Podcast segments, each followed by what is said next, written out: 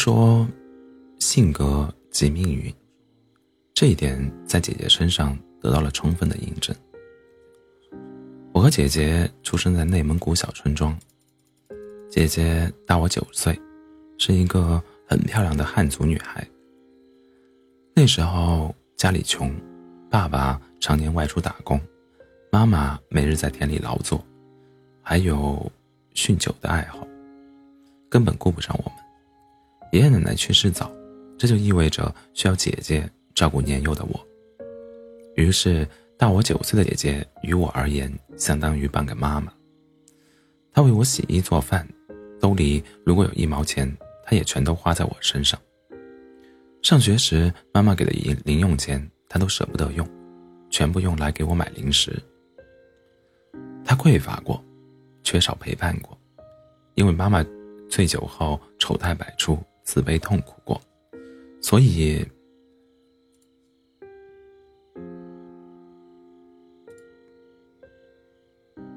他希望我的童年跟他的儿时记忆不一样。我的出生剥夺了姐姐的童年，让她早熟、沉重、懂事的令人心疼。这份与生俱来的背负感，影响了姐姐一生的选择。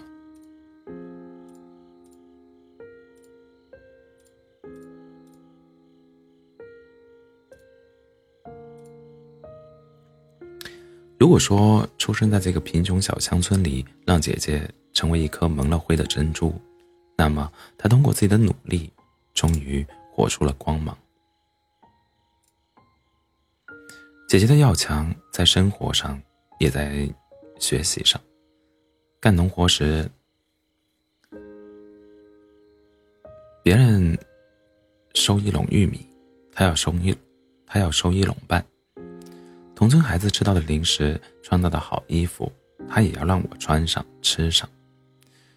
就因为班里没人报名参加运动会，就因为班里没人报名参加运动会的五千米长跑，但每天练习，最终拿下第一名。姐姐学习很刻苦，是那种真正意义上头悬梁、锥刺股的勤奋，靠着这份毅力，她去了全国排名靠前的。九八五。姐姐上大学之后，家里的经济状状况顿时好了许多，因为她开始勤工俭学，并把奖学金都用来贴补家用。我小时候的新衣服都是用姐姐奖学金买的，还有我那时候演唱别人的童话故事书，姐姐也咬牙给我买了全套。可姐姐都大四了，却还穿着高中时候妈妈给她织的毛衣。她把最好的都给了我，但对自己却苛刻凉薄。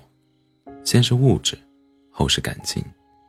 姐姐大学大学毕业后留在了南方某省会城市，工作体面，收入不错。可是这丝毫不影响她依然节俭，而且每年的春耕秋收季节。他一定会请假回家帮妈妈干农活。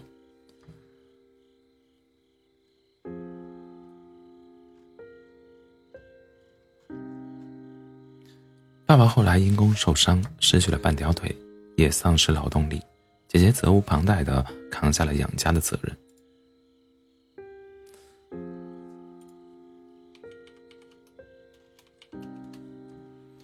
记得姐姐大学毕业那年。去工作单位报道之前，先是回到家里帮妈妈干农活。有一天，村里来了一个开着奔驰车的男孩，他叫王宇，是姐姐的大学同学。在村口看着那辆小轿车开进村子的时候，上初中的我正和小伙伴玩耍，小伙伴们好奇极了，眼睛一眨不眨地盯着那个看上去特别豪华的车子。那个男孩下车打听。刘小丫家在哪里的时候，小伙伴挤了挤我，我紧张的待在原地。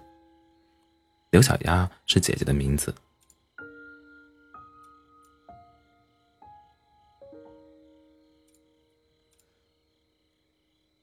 而这个男孩大学里追求了姐姐四年，可是姐姐一直拒他于千里之外。王宇不顾姐姐的冷头冷面，在我家里待了整个秋收。为了避嫌，他晚上他晚上借住在同村的叔叔家里，白天他帮妈妈收拾院子、拔苞米、收谷穗、生火做饭，磨得满手都是水泡，笨拙且真诚。姐姐对他态度冷淡，拒绝态度明确，可是王宇对姐姐是真的好。他自己并不擅长干农活，看到姐姐扛整袋的苞米。便一把抢过去，扛在自己肩上。他不会割谷穗，好几次都伤到手。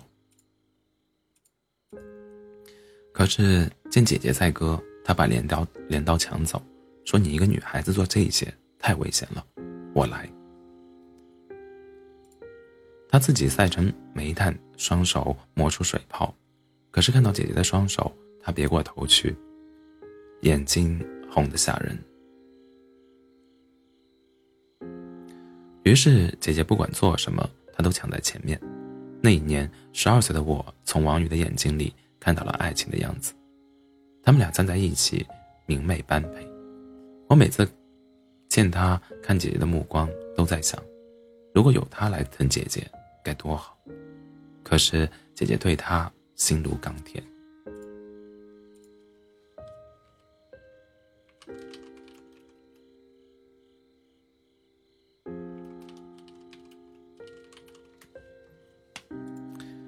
有一次，就我们仨在田里干活，姐姐不小心被玉米玉米玉米茬绊倒，背着玉米袋子的她重重摔在地上。王宇见了，扔下镰刀去扶姐姐，命令她什么都不要做，坐在一边休息。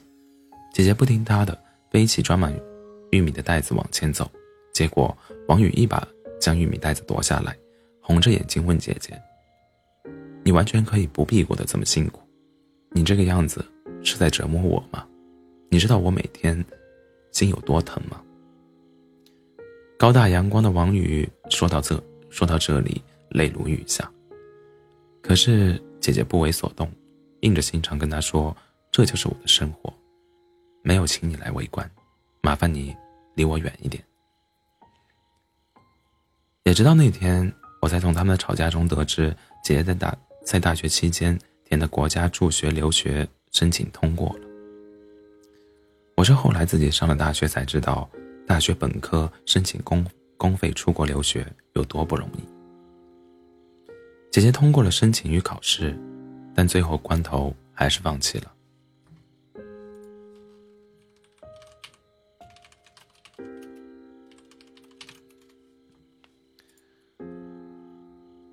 因为她的肩上。有一个负担沉重的家，有一个还在读书的我，他把自己远在异国他乡，鞭长莫及，把我留在酗酒的妈妈身边养废了。王宇说：“你努力了那么久，吃了那么多苦，怎么可以说放弃就放弃？”他说：“如果是因为钱的事情，我可以帮你，也可以一直陪着你，但请你不要拿自己的前途开玩笑。”但姐姐说：“你看见了，我的家庭，这就是我的现实。如果我的前途是要抛弃父母、父母妹妹一走了之，那我活着就是最大的笑话。当然，这种感觉，你永远不会懂的。所以，咱俩不是一路人。你走吧，不要再打扰我的生活。你知不知道，你在这里已经让我遭到很多非议，我已经活得很累了。”有你在，我更累。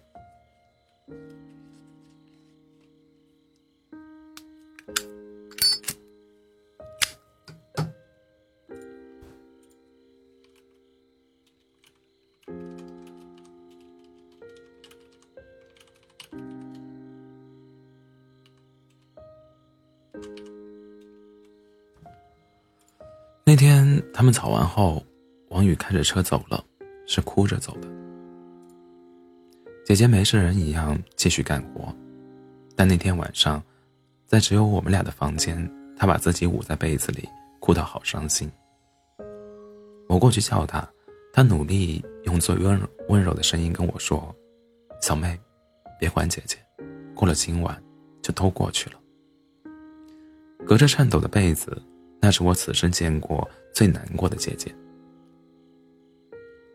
哪怕儿时妈妈酗酒、耍酒疯时误伤了她，她都没有这样哭过。她总是把我护在身后，努力挤出一张笑脸跟我说：“小妹，别怕，妈妈一会儿就醒酒了，她只是太累了。”那一夜，我默默陪着姐姐姐流泪。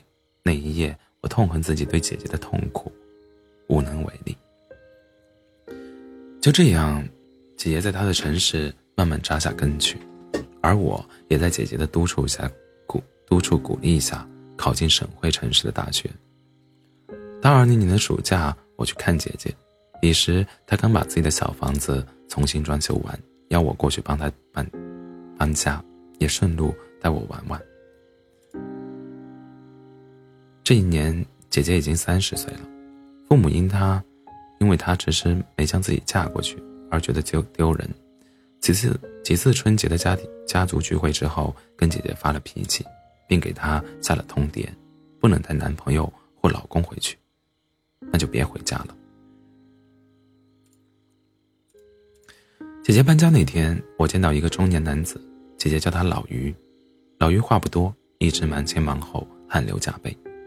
忙活到下午四点多，老于看了看表，说他该去接孩子了。姐姐听了，赶忙将毛巾毛巾打湿，让他擦一把脸，叮嘱他路上开车小心一点。老于冲我微笑的点了下头，算是道别，走了。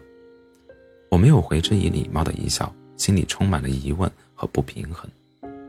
他有些老，有些内向，拥有着体制内中年男。男子的中规中矩，重点是他还有个孩子。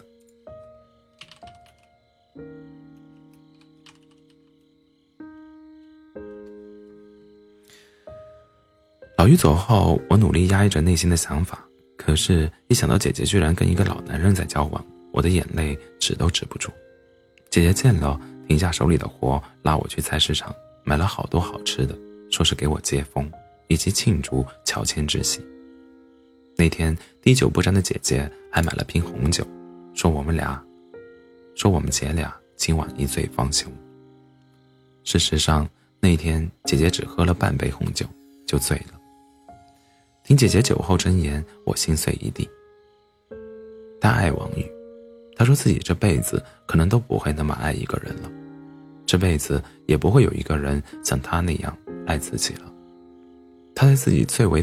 盛放的年纪遇到了如春风和煦、如骄阳热烈的王宇，他们相识在一个很窘迫的场景里，贫困生认定班会。每个想要申请贫困补助的人都要上去陈述申请原因。姐姐在这，姐姐在这之列。彼时，爸爸正在医院等待假肢制作。姐姐的情况，房里人人尽皆知，但是。要强的姐姐不想失落，轮到她上台申诉的申诉的时候，她却临临阵放弃了。在班会上最终确定贫困生名单的时候，班长王宇说了一句：“我认为应该加上王小刘小丫。”所有人都默不作声，但也没有反对。那一天，王宇用自己的方式帮助了姐姐。可是此举对于要强的姐姐来说，无疑是把。脆弱的自卑拿出来摊在所有人面前，所以在他面前，他率先在精神上矮了一头。更何况，谁都知道他有显赫的家家世，是众人皆知的富二代。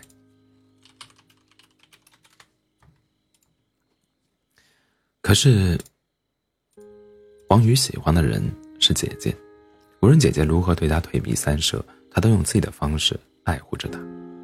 姐姐考雅思，王宇陪她练口语；姐姐吃饭，王宇抢着吃她盘子里的青菜，再把自己盘子里的漏菜分享给她。姐姐去图书馆，王宇早早去给她占位置。看到姐姐申请了公费出国留学，他也开启了自己的出国计划。姐姐放弃留学，他追到我们老家干了半个月的农活，撵都撵不走。最终，姐姐和他大吵一架。他愤然离开，但最终他还是又放下自尊来找姐姐。他说自己理解她的决定，如果换作是他，也无法置家人于不顾，一走了之。他请求姐姐给他一个机会，让他以爱人的身份和他一起共担责任。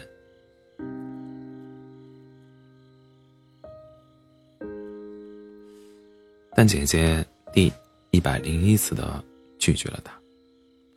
话说的非常难听，你做天之，你做天之骄子习惯了，所以想找个灰姑娘尝尝鲜。很抱歉，我不会给你这个扶贫的机会。我虽然穷，但理智和尊严还是有的。在我彻底讨厌你之前，放过我吧。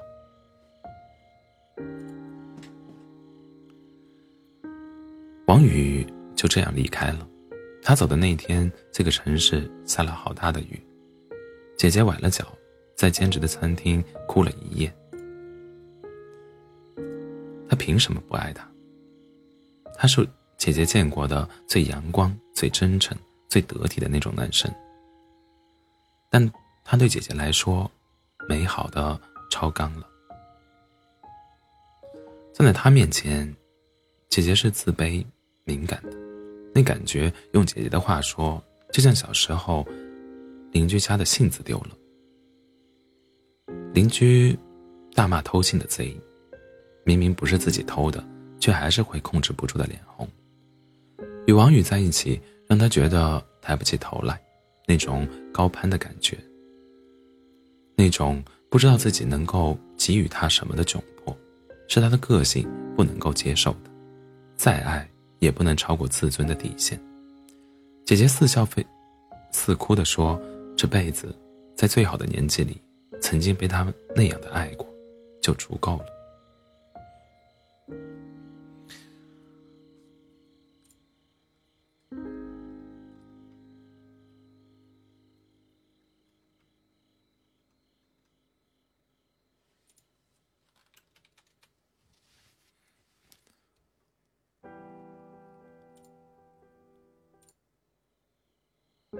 而老于就不一样了。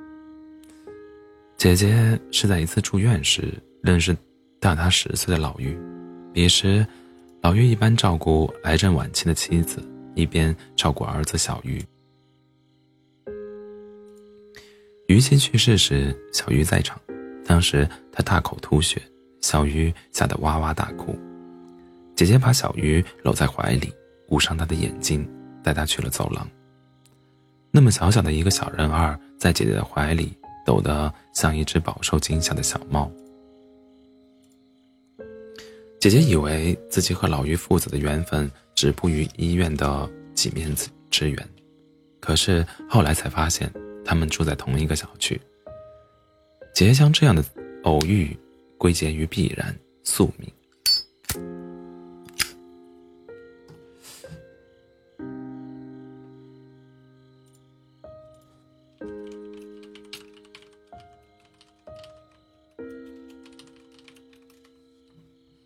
小鱼每次见到姐姐，都分外依赖，缠着她讲故事，让她陪她吃饭。每天幼儿园发的水果，她都不吃，偷偷放进书包里，期待着跟姐姐不期而遇时送给她。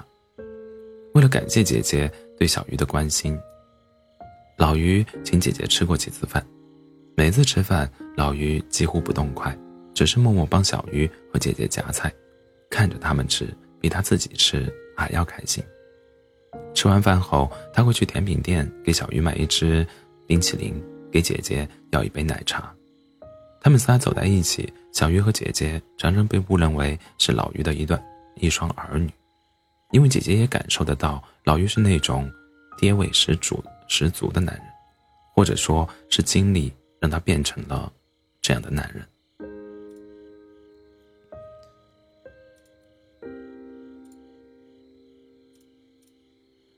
就这样，他们渐渐熟悉。老于的家需要一个女主人，而姐姐恰恰是那种给予型人格。她更，她愿意给那粗心的爷俩把家里收拾得窗明几净，把皱皱的衣服一点点熨平，愿意听老于讲关于前妻的点点滴滴，也愿意温柔地告诉小鱼，妈妈虽然不在了，但她依然深深地爱着小鱼，在世界的某个地方护她一生平安。在他们面前，他是光，是药，时时感受到自己的有用。在世俗的眼光中，所有人都觉得姐姐年轻漂亮，工作体面，和老于在一起丝毫不般配。可是，姐姐心里，这样可以释放圣母心的感情适合他。在他们父子面前，他没有自卑感，只觉得一切都刚刚好。只是关于老于的存在，他没有告诉家里。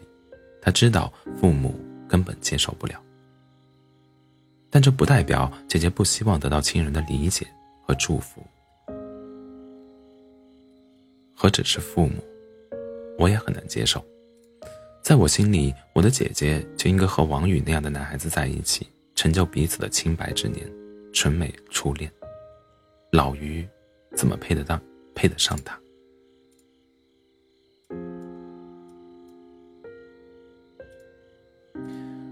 十岁，给我当了半个妈妈的姐姐，凭什么又给别人当后妈？可是我是这个世界上最没有资格对姐姐指手画脚的人。她的性格养成，她人生的种种选择，都与我无关，都与我有关。那夜，我陪姐姐醉了哭，哭了醉，我反反复复只有一句话：对不起，姐。如果老于对你不好，我就杀了他。就这样，我成了第一个知道姐姐在谈恋爱的人。每次想起，心都好痛。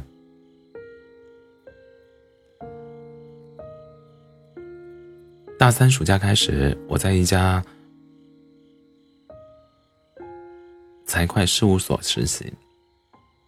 有一次，我随部门主管出差，令我没想到的是，我居然在高铁站看到了王宇，他也第一时间认出了我。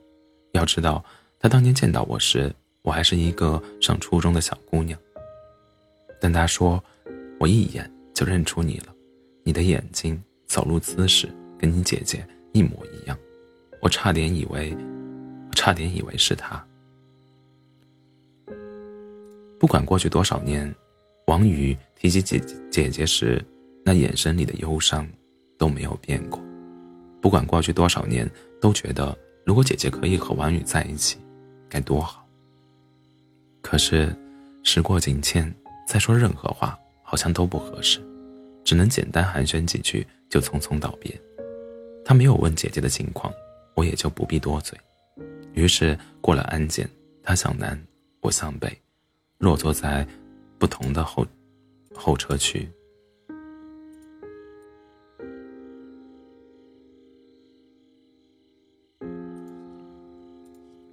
然后我乘坐的高铁通知安检，我和同事起身排队。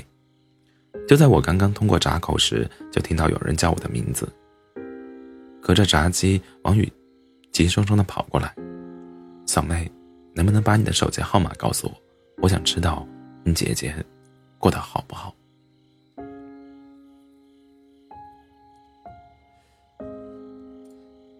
隔着人潮，我也能感受到他经历过了怎样的激烈的挣扎，才做出了如此卑微的请求。我没法拒绝他，报出了自己的手机号。答应他，到了目的地后会打电话给他。那晚我安顿下来时，已经是夜里十点钟。想到跟王宇的约定，我赶紧把电话打给他，结果他秒接。我知道他想知道什么，所以努力不带任何感情的讲述了姐姐的现状，包括老于和小鱼的存在。电话那边没有声音，我问他：“你还在吗？”嗯简单的回应，却是带了鼻音的。还有什么要问的吗？没有了，谢谢。然后他匆匆挂了电话。我想，他难过归难过，但也是对姐姐彻底死心了。他宁愿选择一个二手男人，也不选择他。换做我是他，也会无话可说吧。但我没想到的是，王宇挂断我的电话后，居然连夜驱。驱车去了姐姐所在的城市。这么多年被姐姐驱逐出生命的他，一直在搞事业，爱情早已经被他深埋。但他没想到，老天会安排他与我和和这场意外重逢，这给了他极大的勇气，再为爱奋不顾身一次。尽管他没有姐姐的联系方式，可是他一直知道姐姐的单位。这一次，他拿出前所未有的勇气，发誓要把姐姐追回来。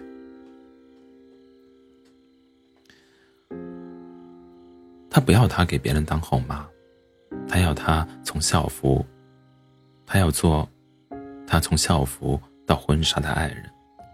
他也找到了老于，和他进行了一场男人与男人之间的谈话。老于知道王宇的存在，也认为王宇才是姐姐理想的归宿。他礼貌的选择了成全。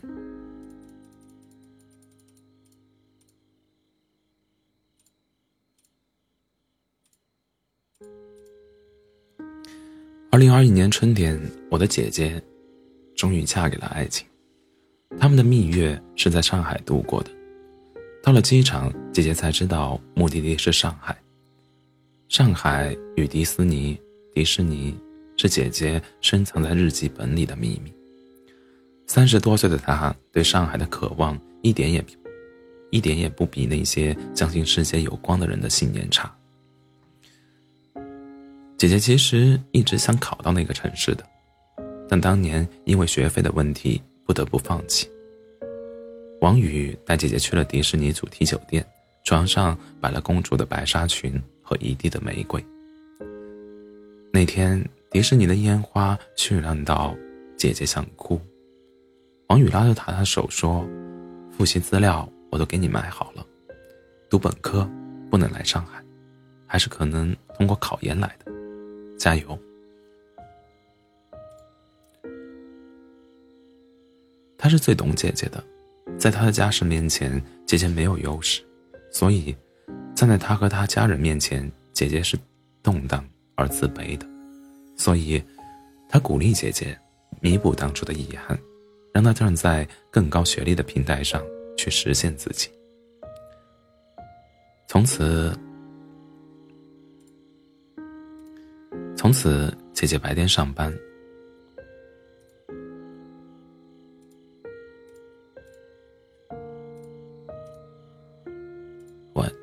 晚上王宇陪她灯下学习，一会儿给她切水果，一会儿给她做眼保健操。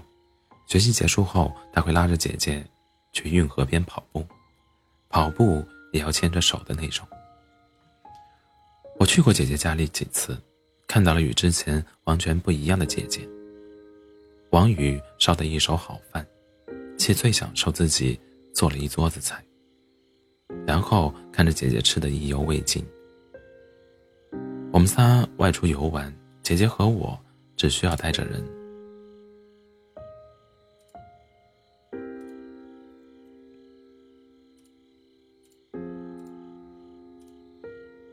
而王宇会安排好一切。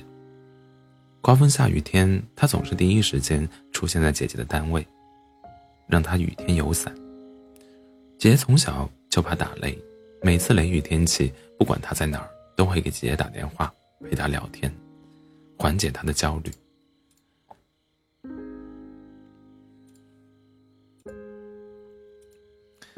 他做着爱人，也履行着父亲的责任。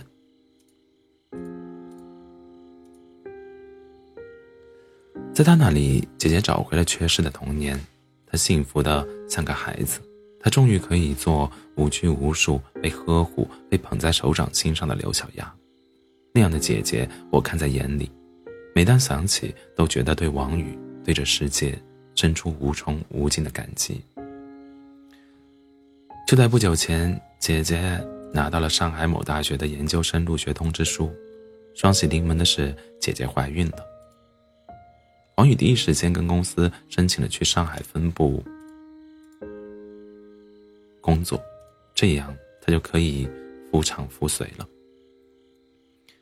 听着电话里向我报喜的姐姐，我开心的不知道该说什么，也不知道能为她做什么，所以来这讲述了姐姐的故事。一方面，大家都沾沾喜气。给生活撒点糖，另一方面也是给我未来出生的外甥或外甥女一个礼物。他的妈妈是一个了不起的人，他的爸爸妈妈拥有一份了不起的爱情。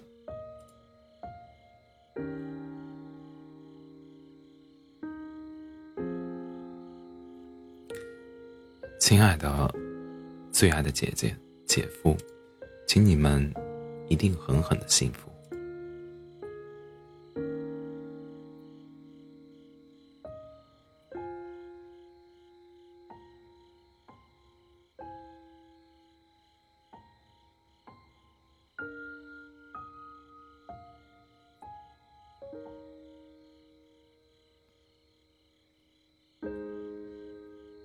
这漫长的故事，又痛又暖。这路遥马急的人间，总有人把爱情或信仰，总有人把爱活成信仰。祝福他们，也把最近很火的这段对仗诗送给他们。上部出自董宇辉的随笔。人海未见时之时，我亦独行于这座城市。而后大雪、寒风、料峭、春行、酷暑、骤雨，寒意四起。大雁南飞，斗转星移，人间寒暑。如此之后，才得蓦然回首。四目相对。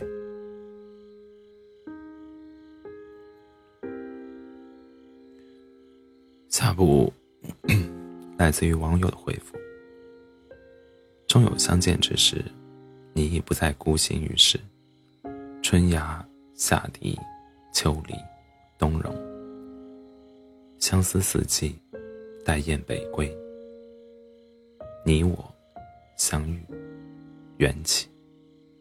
星辰月历，春秋，从此以后，才可白头相许，永不分离。